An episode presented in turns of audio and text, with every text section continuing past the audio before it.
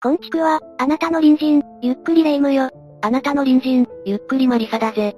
母は偉大よね。突然どうしたんだ？母性に目覚めたのか？いや、ね。出産って、すごく大変なんでしょ？この間、テレビでやってて、感動しちゃったのよね。確かにな。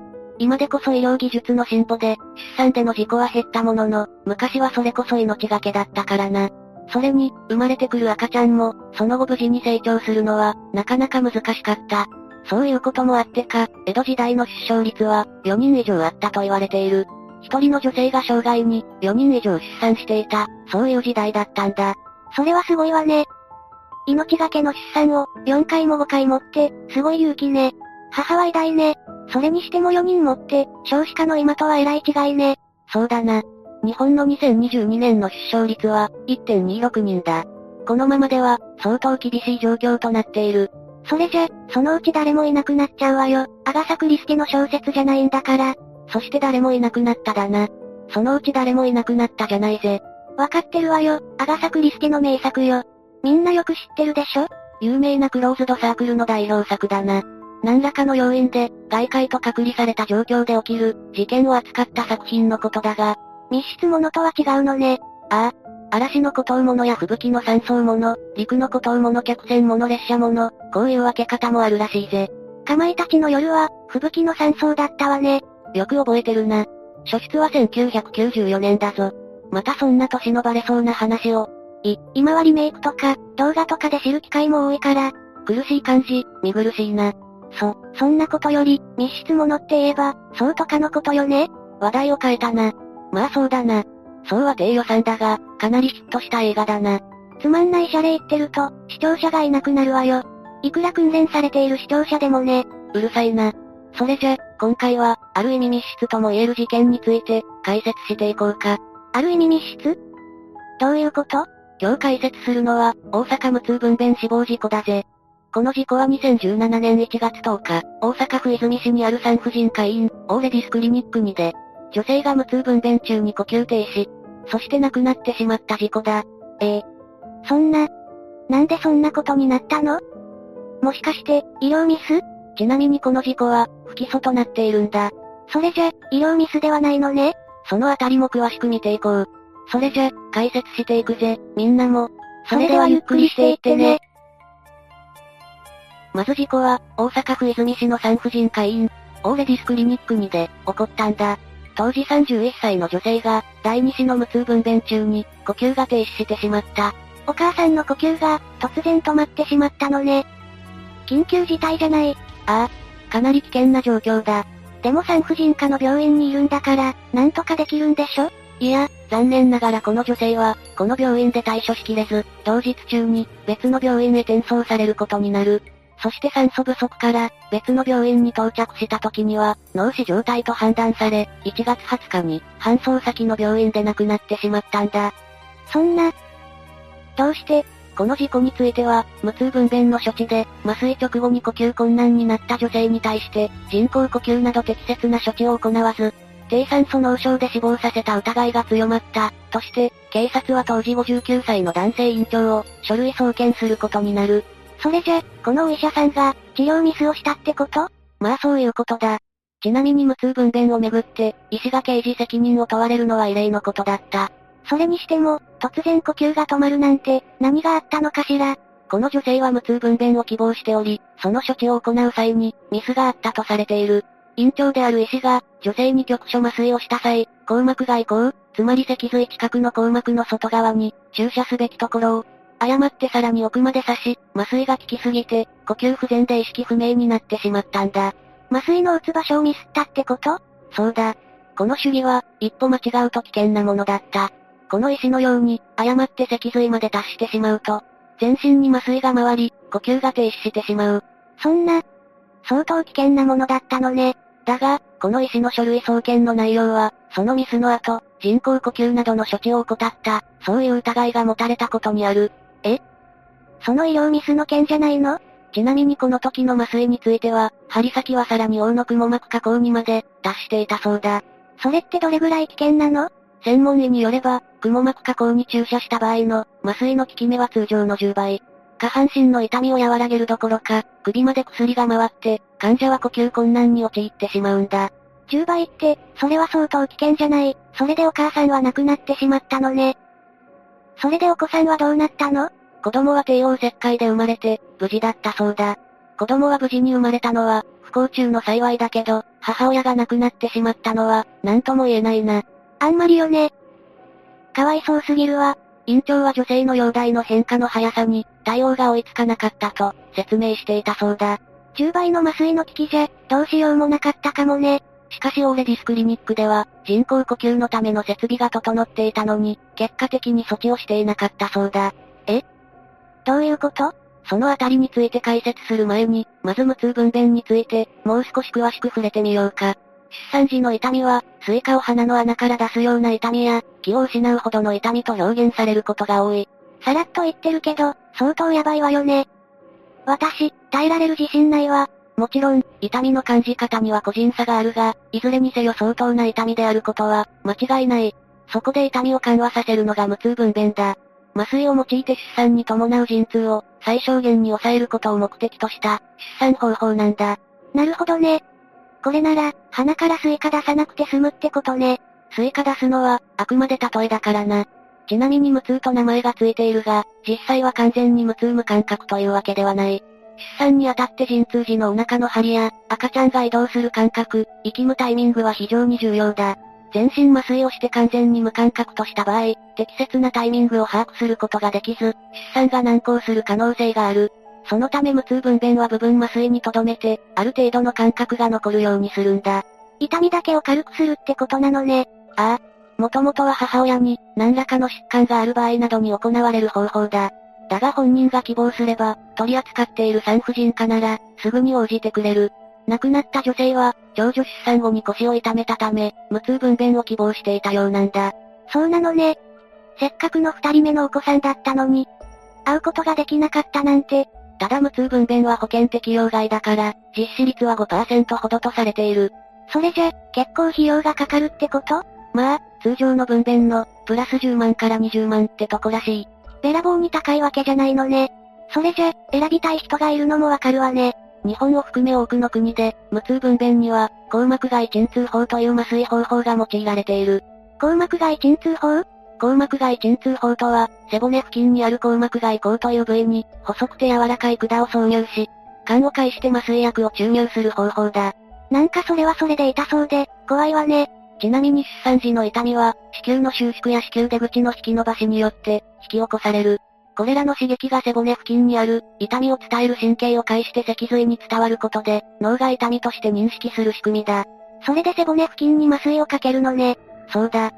出産時の痛みを伝える神経の多くが、背骨の中にあり、これらを麻酔薬で遮断することで、痛みを緩和する。だが万が一、麻酔薬を硬膜の内側に入れてしまうと、麻酔薬が上半身にも回り、全脊髄麻酔を起こして心臓と呼吸が停止する恐れがあるため、麻酔会は、細心の注意を払わないといけない。なるほどね。でも今回は、そこでミスが起きちゃったのよね。ああ。このように無痛分娩には、いくつも細心の注意が必要なんだが、今回の死亡事故については、問題点がいくつも指摘されているんだ。問題点女性が大クリニックを受診した理由は、クリニックのホームページの記載を信じたことが大きかったんだが、女性の父親はこう言っている。当時の病院のホームページには、産婦人科医能院長の他に、麻酔科の医師2名、小児科医1名と非常勤の医師が数名いる、と記載されていました。また複数の専門医による高度な医療体制と、最新の設備を備えていて、緊急時も高度医療機関と連携できると、安全性を強調していました。なんか、すごく良さそうな病院じゃない？そうだな。女性の父親はさらに続けて、こうも言っていたそうだ。ホームページを読めば、無痛分娩の麻酔をかけるのは、2名いる麻酔だと誰でも思います。ところが実際には、クリニックには常駐の麻酔は1人もおらず、記載は嘘でした。麻酔は産婦人科医の院長がかけたのですと、いうことで麻酔ではなく院長がかけたことが、発覚している。えー、と、どういうこと？麻酔をする以上、無痛分娩を行うのは基本的に、麻酔科医でなければならない。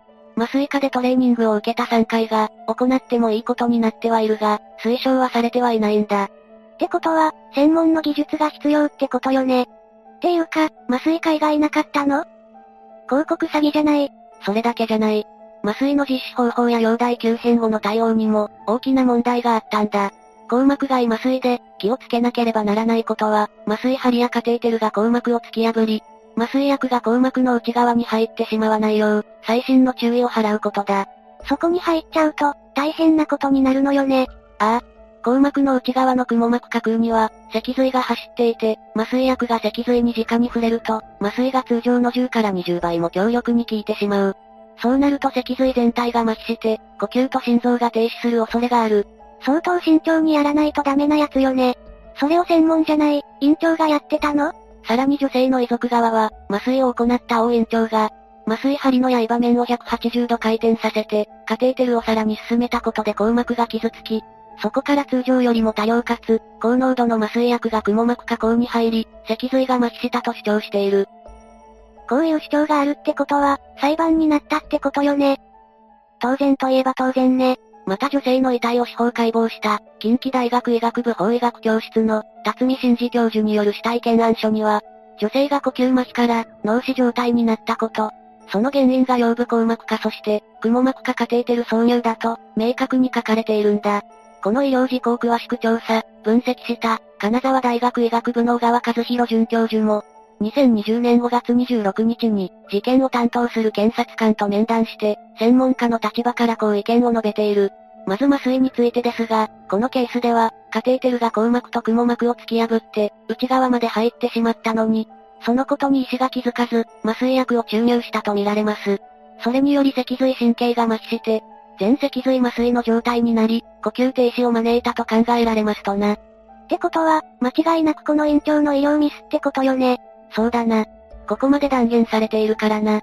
この点について、第三者の外部の専門医も加わった、同クリニックの院内事故調査報告書にも、外部委員の麻酔科専門医から、カテーテル挿入段階で、すでに先端が雲膜下口に達していたとの、指摘があった、と記されているんだ。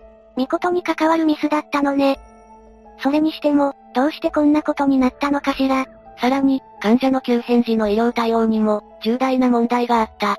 事故調査報告書によると、局所麻酔後の15時32分、女性は少し息が苦しいと訴え、15時58分には意識不明、同行3台が確認された。それって、相当やばい状況じゃない？16時1分にクリニック側は、消防署に救急搬送を要請したが、救急車が全てで払っていたんだ。院長は、胎児を帝王切開で取り出すことを想定し、手術室に女性を移して心臓マッサージを行った。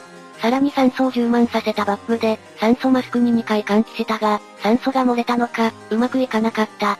そこで院長はチューブを気管に入れて、肺に直接酸素を送り込む人工呼吸を試みたが、これもうまくいかなかった。そんな、っていうか、他に医師はいなかったの？結局院長は、帝王切開で胎児を取り出して、新生児の下肢蘇生術を実施。到着した救急車が向かった搬送先の病院で、心肺停止母体から出生した児、及び重症新生児下肢として、後遺障害を防ぐ治療を施され、新生児の方はなんとか無事に乗り切ったんだ。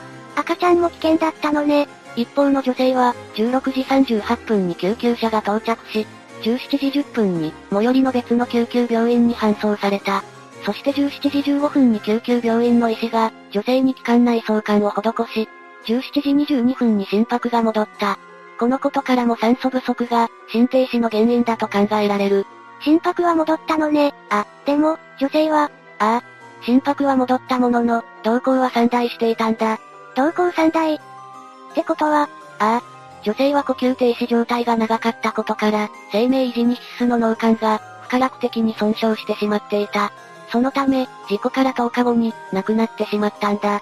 小川准教授によると前椎間になっても、呼吸が弱くなり、呼吸量が減り始めた時点で、アンリューバッグや気管内相関による換気など、速やかな呼吸管理などの適切な処理を行えば、救命できるそうだ。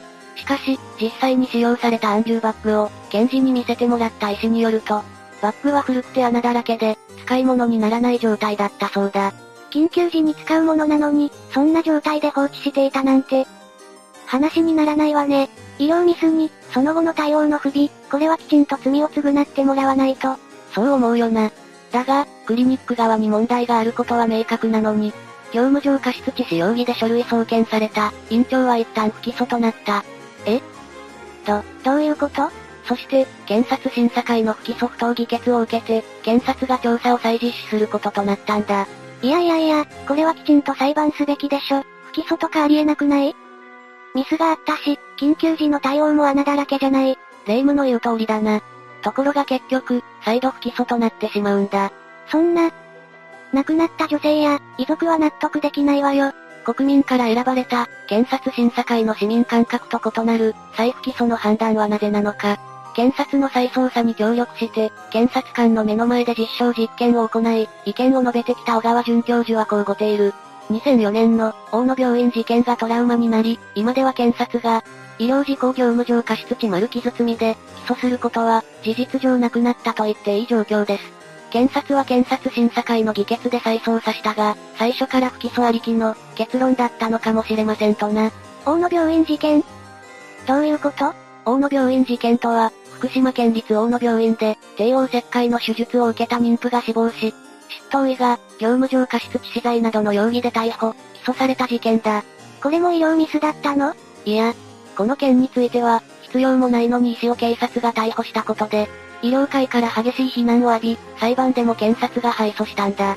これが警察と検察に大きなトラウマになったとされていて、検察が及び腰になっている理由と思われる。でも、それとこれとは話が違うじゃない。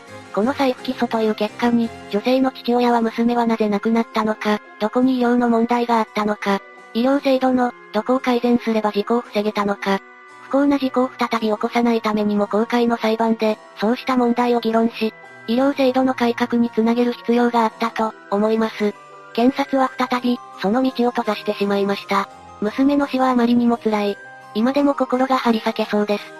それでも娘の死が、医療制度の改善に生かされれば、遺族として少しは許せます。それが再び不起訴。こんなことでは娘が全く浮かばれませんと、語ったんだ。今にも心が張り裂けそうと語った、お父さんの気持ちは、痛いほど感じられるわね。日本の無痛分娩は欧米と比べ、安全対策の点で大きな問題があることが、以前から指摘されてきた。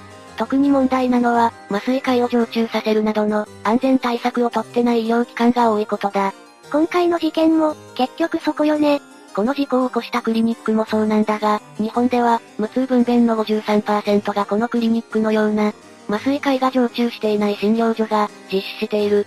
このうち、麻酔科医が麻酔を担当している診療所は、わずか9%に過ぎないんだ。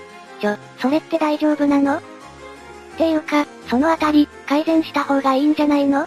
一概には言えないが、何らかの対策は必要だろうな。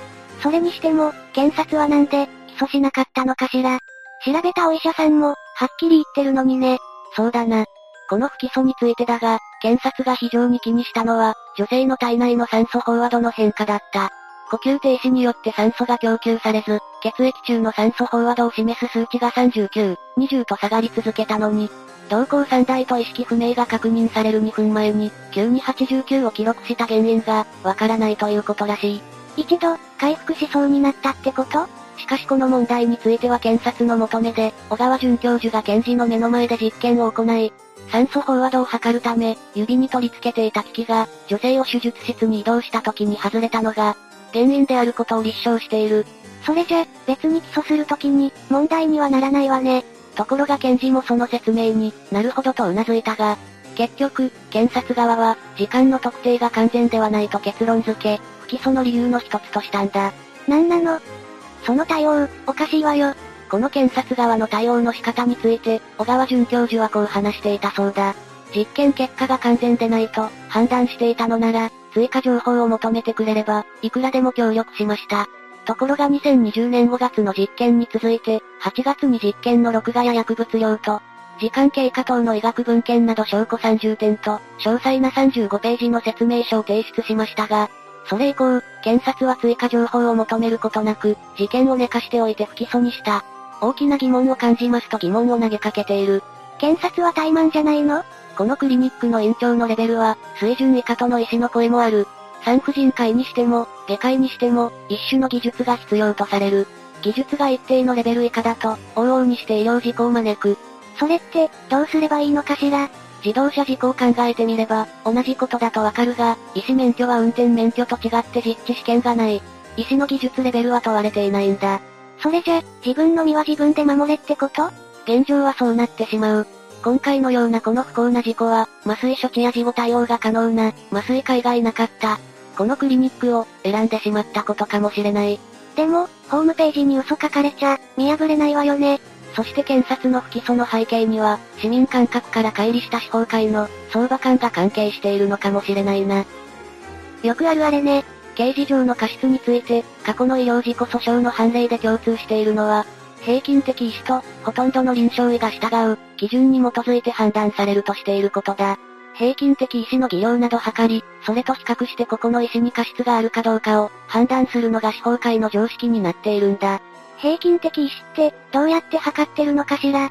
女性の死亡の翌年に、厚労省の研究班は、無痛分娩の安全な提供体制の構築に関する提言を発表し、麻酔に習熟した常勤医が麻酔管理者として、責任を持って診療に当たるのが望ましい、と提言した。だが拘束力はなく、改善には程遠い。ちょっと無責任すぎるわよね。結局どうしたらいいのかしら。じゃあ無痛分娩を受けたい人は、どうすればよいのか。こうした現状を把握した上で、自己防衛をするしかないのが、現状となってしまうんだ。命がかかってるのに、そんな状況って、やばすぎるわよ。大丈夫じゃないわね。具体的には、無痛分娩関係学会団体連絡協議会の、ホームページにある、無痛分娩施設検索を閲覧して、その中の日本麻酔科学会認定麻酔科専門医、もしくは麻酔科標榜医がいる施設を、選ぶのが最善策になるだろうな。知ってるのと、知らないのじゃ、大きな違いね。患者と家族は、当たり前のことができていない医療機関が、あることを想定して、医療側に、インフォームドコンセントを強く求めて、我が身を守る必要がある状態だ。このような、悲しい事故が起こっている現状で、色々と日本は遅れているのが、何とも言えないな。そうね。やっぱり情報をしっかり集めて、心眼を判断できるように、日頃から鍛えないといけないわね。性善説では自分の身は守れない。残念ながら、岩人術ではなく、岩算術ってこともあるんだろうな。なんだかとっても残念な話ね。でも、こういったことを教訓にして、同じような事件や事故が起きないよう、変えていってほしいわね。そうだな。視聴者のみんなの隣にも、どんな隣人が住んでいるかわからない。私たちみたいな良い隣人だけじゃないわ。